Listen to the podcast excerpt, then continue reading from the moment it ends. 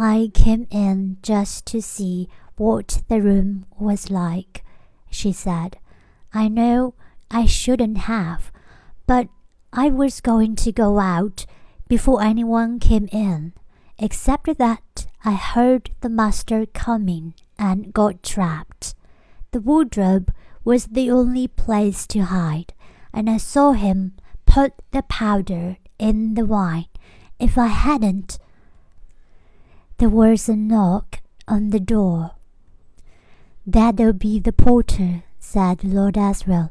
Back in the wardrobe, if I hear the slightest noise, I'll make you wish you were dead. She darted back there at once, and no sooner had she pulled the door shut than Lord Asriel called, Come in.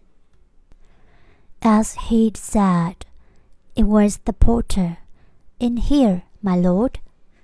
Lyra saw the old man standing doubtfully in the doorway, and behind him the corner of a large wooden box. That's right, Shuter, said Lord Asriel.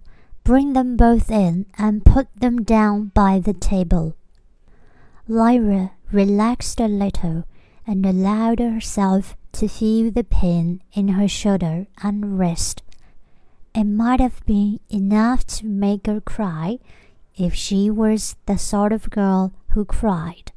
Instead, she grated her teeth and moved the arm gently until it felt looser. Then came a crash of glass and the glug of spilled liquid.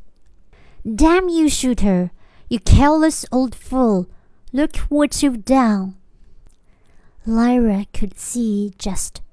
Her uncle had managed to knock the decanter of Tokai off the table and made it look as if the porter had done it. The old man pulled the box down carefully and began to apologize. I'm truly sorry, my lord. I must have been closer than I thought. Get something to clear this mess up. Go on, before it soaks into the carpet. The porter hurried out. Lord Asriel moved closer to the wardrobe and spoke in an undertone. Since you're in there, you can make yourself useful.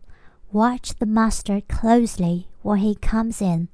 If you tell me something interesting about him, I'll keep you from getting further into the trouble you are already in. Understand? Yes, uncle. Make a noise in there and I won't help you. You are on your own. He moved away and stood with his back to the fire again. As the porter came back with a brush and dustpan for the glass and a bowl and a cloth. I can only say once again, my lord, I do most earnestly beg your pardon. I don't know what. Just clear up the mess. As the porter began to mop the wine from the carpet, the butler knocked and came in with Lord Asriel's manservant, a man called Thorold. They were carrying between them a heavy case of polished wood with brass handles. They saw what the porter was doing and stopped dead. Yes, it was the Tokai, said Lord Asriel.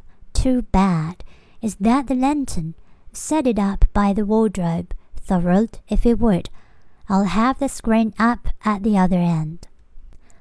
Lyra realized that she would be able to see the screen and whatever was on it through the crack in the door, and wondered whether her uncle had arranged it like that for the purpose. Under the noise, the manservant made unrolling the stiff linen and setting it up on its frame. She whispered, See, it was worth coming, wasn't it? It might be, Pantalaimon said austerely in his tiny moth voice, and it might not. Lord Asriel stood by the fire, sipping the last of the coffee, and watching darkly as Thorold opened the case of the projecting lantern and uncapped the lens before checking the oil tank. There's plenty of oil, my lord, he said. Shall I send for a technician to operate it? No, I'll do it myself. Thank you, Thorold. Have they finished dinner yet, Wren? Very nearly, I think, my lord, replied the butler.